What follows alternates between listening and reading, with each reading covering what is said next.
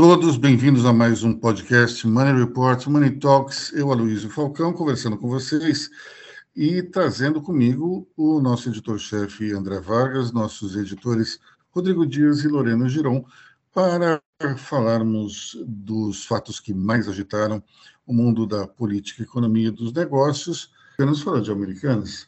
É, teve um, um, uma questão importante essa semana que foi o a liminar do BTG, que caçou anterior, ele, ele conseguiu bloquear 1 bilhão e 200 milhões na conta da, da Americanas no banco, e com isso, então, ele, ele tem uma, uma garantia de que alguma coisa vai ser paga daqueles, daquele valor é, exposto que a empresa tem no mercado, além dos 20 bilhões que não foram contabilizados é, corretamente. Isso parece aquela conversa da, da, da, época da Operação Lava Jato, né? Em vez de falar de caixa 2, era número do mensalão. Em vez de falar de, de caixa 2, o pessoal falava recursos não contabilizados. É, enfim, nós temos aí um, um, um, divisor de águas nesse caso, porque a partir daí, então, a Americanas pediu o que todo mundo esperava, que era a recuperação judicial.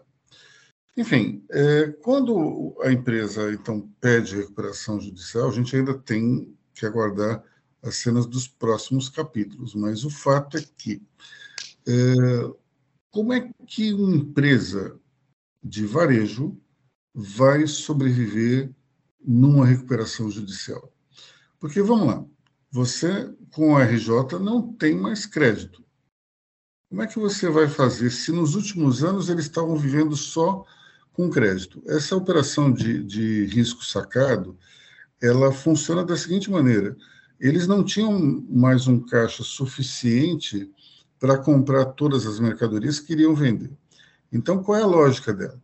Vamos supor que você precise comprar junto à Dell um lote de, sei lá, 100 mil computadores. Eu não, e você não tem dinheiro. Então, você vai até um banco e diz: olha, eu preciso comprar 100 mil computadores.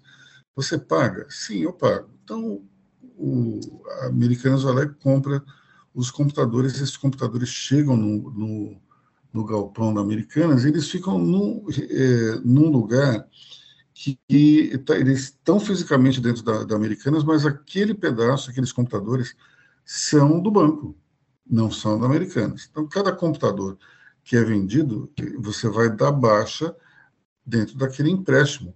É, essa é a lógica da operação de risco sacado. Ou seja, se você já, já não tinha capital suficiente para todas as operações de compra, como é que você vai ter agora que você está na RJ? E na RJ ninguém, ninguém vai emprestar dinheiro para você. E qual é, qual é a segurança que um fornecedor vai ter de colocar uma mercadoria e receber vai ser complicado. Então, e acredito que talvez essa recuperação judicial seja um artifício que possa não dar certo. A única solução para esse caso é os acionistas controladores que inventaram, acho que um, eufemismo, né? chamam acionistas de referência. Mas o fato é que se os controladores não botarem uma quantia que todo mundo diz que é entre 12 e 20 bilhões, a empresa não vai para frente e eles até agora só admitiram colocar seis. Pessoas do mercado eh, financeiro dizem que quando alguém admite que vai botar seis, significa que eles vão botar 12. Eles já deram o limite de alta, que seria o dobro. É, 12 não é exatamente suficiente para o problema. E uma nota no, no, do jornalista Lauro Jardim de hoje, é, mostra que talvez o rombo não seja de 20, sim de 25. Bom, se for de 25, o problema é ainda maior. Talvez é, seja necessário um, um, um, aporte maior. Só que a gente está esquecendo de um detalhe, que é o seguinte: Americanas têm ações, ou melhor, têm papéis negociados no mercado americano. E no mercado americano, ao contrário do mercado brasileiro, essas questões são levadas muito a sério. Portanto, a chance de existir um, um, uma ação é, daquelas, uma ação em massa, é muito grande por parte dos investidores. Se isso acontecer, a causa geralmente é dada para os investidores. E daí essa ação promete ser bilionária. Como é que, como é que os, os acionistas controladores vão fazer? Vou deixar a empresa quebrar? Só que eles têm outros empreendimentos nos Estados Unidos. A justiça pode sequestrar as ações que eles têm em outras empresas que estão lá, como por exemplo Budweiser, Heinz. É, teremos uma situação bem complicada e talvez seja o início do fim de um reinado que durou muitos anos, durou décadas. Um reinado que Jorge Paulo Lema era, era visto como um grande Midas, e agora nós estamos é, enxergando um cenário bem diferente. Todos os métodos de gestão das empresas do grupo 3G, basicamente espremer ao máximo os seus fornecedores, deixar de pagar, é, dar corner em banco, isso tudo está sendo divulgado e vai, de alguma forma, é, minando essa imagem é, positiva que o grupo teve durante tanto tempo. É, lembro que há alguns anos Jorge Paulo Lema disse que se considerava um dinossauro. A julgar pela reação do mercado financeiro e também dos investidores, é, as pessoas, pelo jeito, concordam com ele. Mas o fato é que a americana se tornou um, um exemplo típico de como não se deve gerir uma empresa, de qualquer ponto de vista. Seja ele do ponto de vista de gestão financeira, de governança, e agora, é, inclusive, as pessoas estão levantando o clima tóxico que existe dentro da companhia e das outras também do grupo. Enfim, é, é o fim de, de, uma, de um, um, uma carreira muito bem celebrada é, pela imprensa até, né? e, e acredito não que eles vão entrar num processo falimentar, não, mas a, a imagem desse trio nunca mais será a mesma. Diga, André. É, eu acho que sim, o Lehman se considera um dinossauro. Se ele se considera um dinossauro, é lógico que agora ele está olhando para o meteoro. Porque isso, assim, como ele tem, é, eles, o grupo tem ações nos Estados Unidos, é, isso coloca em campo dois tipos de agentes públicos. Né? Uh, o FBI e alguém mais perigoso para esses caras, que são os T-Men. Até o Tesouro Americano vai entrar nessa brincadeira. E, assim, não adianta morar na Suíça com essa brincadeira. Certo? Você vai ter todas as suas ações, todos os seus bens congelados, tudo vai ser investigado e tudo vai ser jogado para mitigar esse dano em, em, em benefício dos prejudicados, que são os investidores americanos. Os investidores brasileiros, porque aqui no Brasil há uma legislação mais branda, podem ficar a ver navios. Então você vai ter que ver direitinho como é que vai ser isso. Mais uma vez a gente vê essa essa troca de fortuna, né, essa troca de valor de mercado de empresa uh, abalar carreiras. Uma coisa que é, durante muito tempo a gente achou que o, o grupo G3 não estava naquela conta dos campeões nacionais, né? Porque eles tinham feito uma carreira fora. Mas fizeram uma carreira genial fora do Brasil e aqui dentro. Mas aqui dentro eles caíram naqueles velhos vícios que uh, os maus empresários brasileiros uh, cometem. Talvez com a certeza de impunidade. Não deu não deu para não deu para fazer o navio mudar de rumo a, te, a tempo suficiente. Porque Bom, certamente esses caras dessas, estavam fazendo. A gente tem também eh, duas outras siglas que eles vão ter que enfrentar. Uma é a SEC a SEC que é a Security Exchange Commission a CVM deles e outra é o IRS Internet, Internal Revenue Services a secretaria do, do, da Receita Federal deles. Acho que vai ser complicado e pode ser bem prejudicial para a carreira deles. Diga, Lorena. Eu queria trazer outro ponto, porque eu lembro que quando teve, é, quando saiu esse rombo, eu vi muitas pessoas falando que, que os, os, os donos iam pegar dinheiro deles para suprir esse rombo. No fim, pediram recuperação, conseguiram congelamento, e me lembrou muito o, o caso da Ever, Evergrande na China, né, que os bilionários eles foram obrigados pelo governo chinês a cobrir esse prejuízo.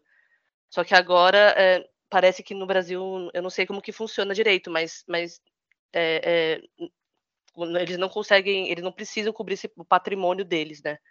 E eu tinha visto que em questão de fraude, o nosso CDC prevê desconsideração da personalidade jurídica no CNPJ para atacar o patrimônio pessoal dos sócios em caso de, em caso de fraude, né?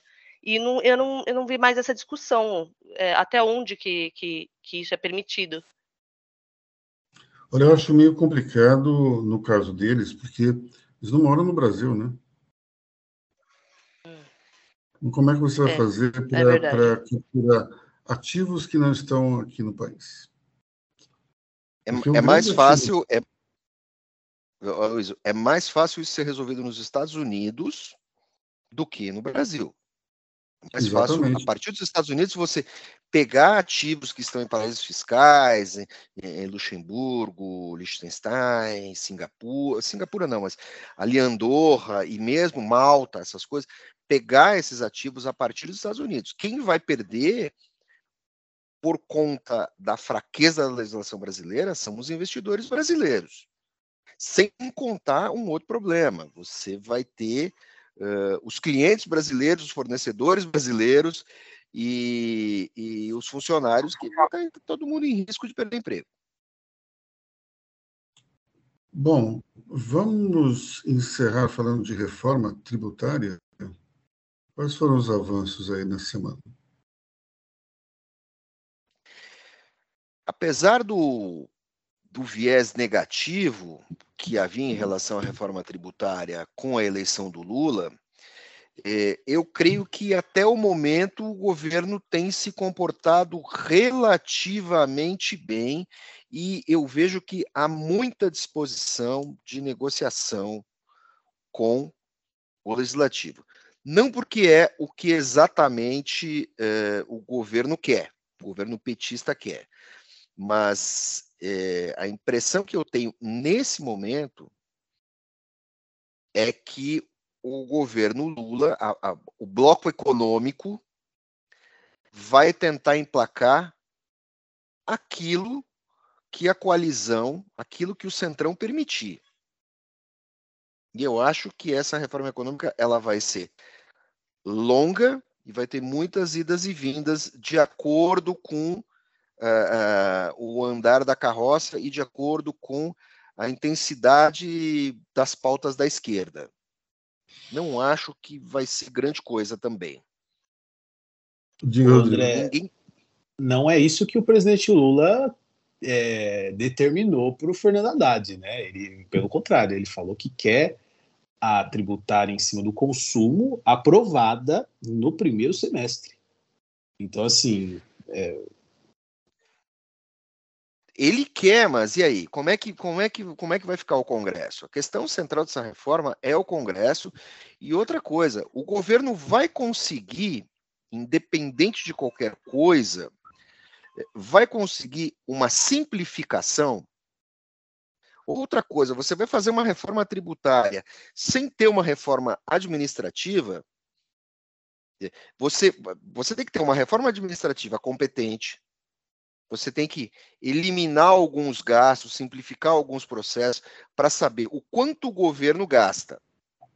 A partir, de, a partir, você tem que voltar. A partir do momento que você sabe quanto o governo gasta, você sabe o quanto você pode cortar numa reforma, numa reforma tributária. Outro ponto é a simplificação. E não adianta você fazer tudo isso e trans, manter o manguezal tributário, a burocracia. São, são movimentos diferentes. Um não está sendo feito, que é reforma administrativa. O outro, e isso é um erro de todos os governos, o outro, que é a simplificação, uh, que mesmo se não for feita uma reforma tributária nesse governo, ela pode deixar um legado para o outro governo, para o próximo governo, esse a gente não sabe como está andando. Está todo mundo discutindo a parte de cima, mas ninguém está discutindo os alicerces dessa reforma tributária. Mas isso é passar o carro é, na é. frente dos bois? Isso é passar o carro na frente dos bois? Porque quando a gente fala de. Ah, o Lula tá, tá, é, precisa ver com o Congresso é, a partir do momento que o governo sinaliza apoiar a reeleição do Lira e do Pacheco, é, é sinal claro e evidente que o governo está articulando e muito forte. Tudo bem, o governo está articulando, mas a questão central é o resultado. Assim, é, Rodrigo, você não decide, você está num emprego, você ganha X. Você quer ser mais feliz, você decide trocar de emprego e ganhar um pouco menos, certo? Você decide isso sem saber o que você vai cortar no seu orçamento. Você não pode manter o seu orçamento. Reforma tributária é isso. Assim, fazer uma reforma tributária para cobrar mais no Brasil não funciona. Fazer uma reforma tributária para burocratizar não funciona. Fazer uma reforma tributária sem uma reforma administrativa não funciona. Então, assim, vai ficar uma grande discussão, só fica uma grande discussão, mas a gente não olha para o que tem que ser feito antes disso. Né? O, o, a pressão que está assim, você está preso à questão política, tem outras questões que também são políticas que devem ser levadas em conta. Você tem que saber o quanto você vai gastar para ter uma ideia de quanto você vai arrecadar. Olha, tem uns pontos importantes que a é gente tem, tem uns pontos importantes. Você levantou talvez o, o mais forte de todos, que é verificar qual é o verdadeiro tamanho do Estado, qual é a, a, a despesa que você tem, para então ver qual é a arrecadação que você precisa. Isso, pelo jeito, não está sendo feito. Mas a gente tem outros pontos que também tem, tem, tem que ser discutidos, como, por exemplo, a ideia de você fazer a simplificação passa, passa necessariamente pela, pela pela taxação das mercadorias, né, pelo ICMS. Quando você cria uma simplificação, você fatalmente vai trabalhar no sentido de tentar é, evitar essas guerras de, de impostos estaduais.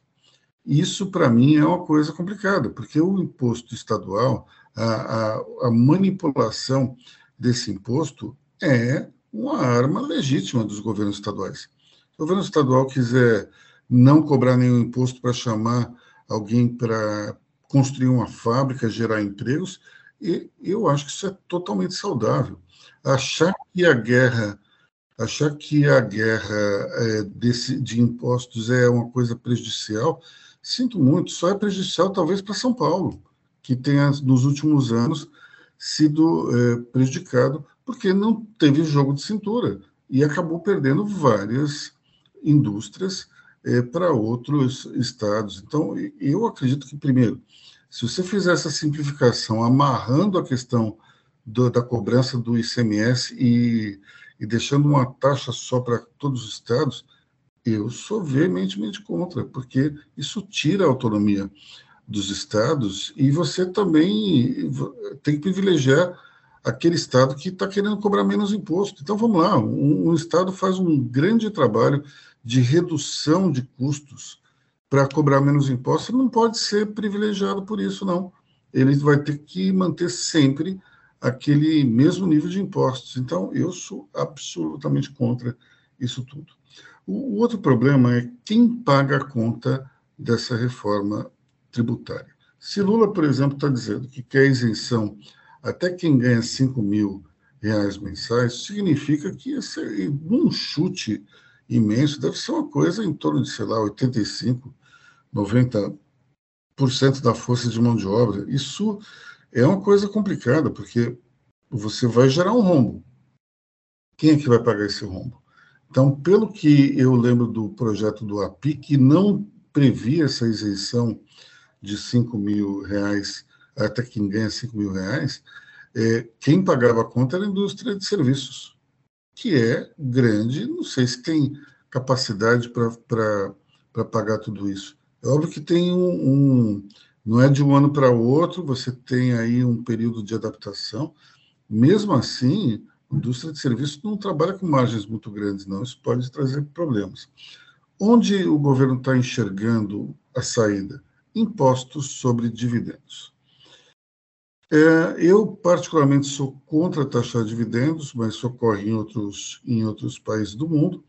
Mas eu sou contra aqui no Brasil porque nós temos uma, uma carga tributária nas empresas gigantesca. E daí, quando você taxa o, o dividendo, você está aumentando a punição fiscal ao empresário. Isso pode causar duas coisas: uma, evasão fiscal, dois, é simplesmente é, uma queda nos investimentos produtivos. Bom, é, até aí, isso era uma questão tanto quanto é, secundária, porque o governo anterior queria fazer a mesma coisa. Paulo Guedes disse várias vezes que queria tributar dividendos. Onde está a diferença? No governo de Bolsonaro, Paulo Guedes queria fazer um, uma espécie de compensação. Se paga o imposto de renda sobre dividendos, mas se retira uma, um percentual razoável do, do imposto que você que as empresas pagam. Então haveria uma espécie de compensação Bom, é, como isso não aconteceu, ninguém pode dizer ao certo se iria ocorrer ou não. O fato é que o governo anterior também iria é, taxar dividendos. Esse governo quer taxar dividendos. Aquelas mesmas pessoas que de, de direita que defendiam o governo Bolsonaro em praticamente tudo e diziam que era justo mesmo tributar dividendos, provavelmente agora vão dizer que é, é injusto e que não se deve taxar os dividendos. Eu, particularmente, já era contra, continuo contra. Acredito que, sem uma compensação é, fiscal, não se deve taxar dividendos. Se ela for feita, ótimo, senão teremos que nos conformar. Mas nos Estados Unidos, o, o dividendo é taxado, mas a, o tributo que se cobra das empresas é muito menor que no Brasil. Então, acredito que a gente tenha que fazer aquilo que o André Vargas disse, saber qual é o tamanho desse custo gigantesco e mastodôntico que é o Estado brasileiro. A partir daí é que se deve fazer um, um trabalho, primeiro, de tentar reduzir esse, esse custo, e depois de tentar fazer com que a arrecadação caiba nesse custo. O fato é que o governo está querendo manter do mesmo tamanho e simplesmente arrumar uma forma diferente de manter os seus, os seus gastos intactos. Diga, André. É, existe uma outra questão que é desconsiderada. Você faz uma reforma tributária e você é, reduz a cobrança de impostos, isso impacta nas contas públicas. Vamos supor que nós não estivéssemos no vermelho, certo? O, o, o governo tira, reduz o imposto,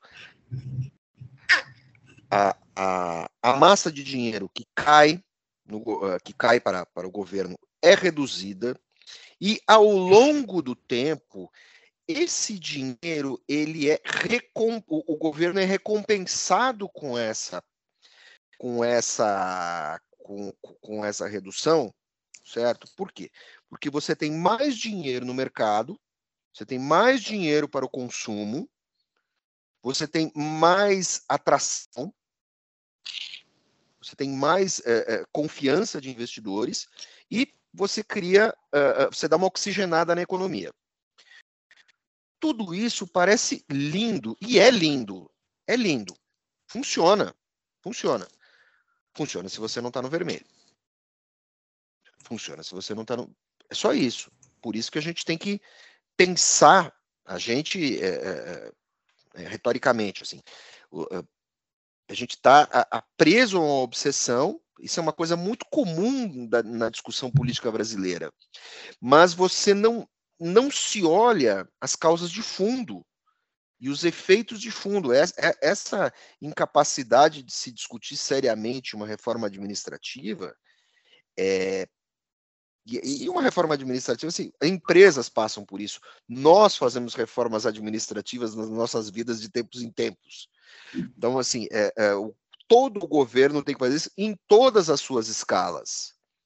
É lógico que, assim, tudo bem, a, a, a prefeitura de Cabrobó não tem muito por onde, certo?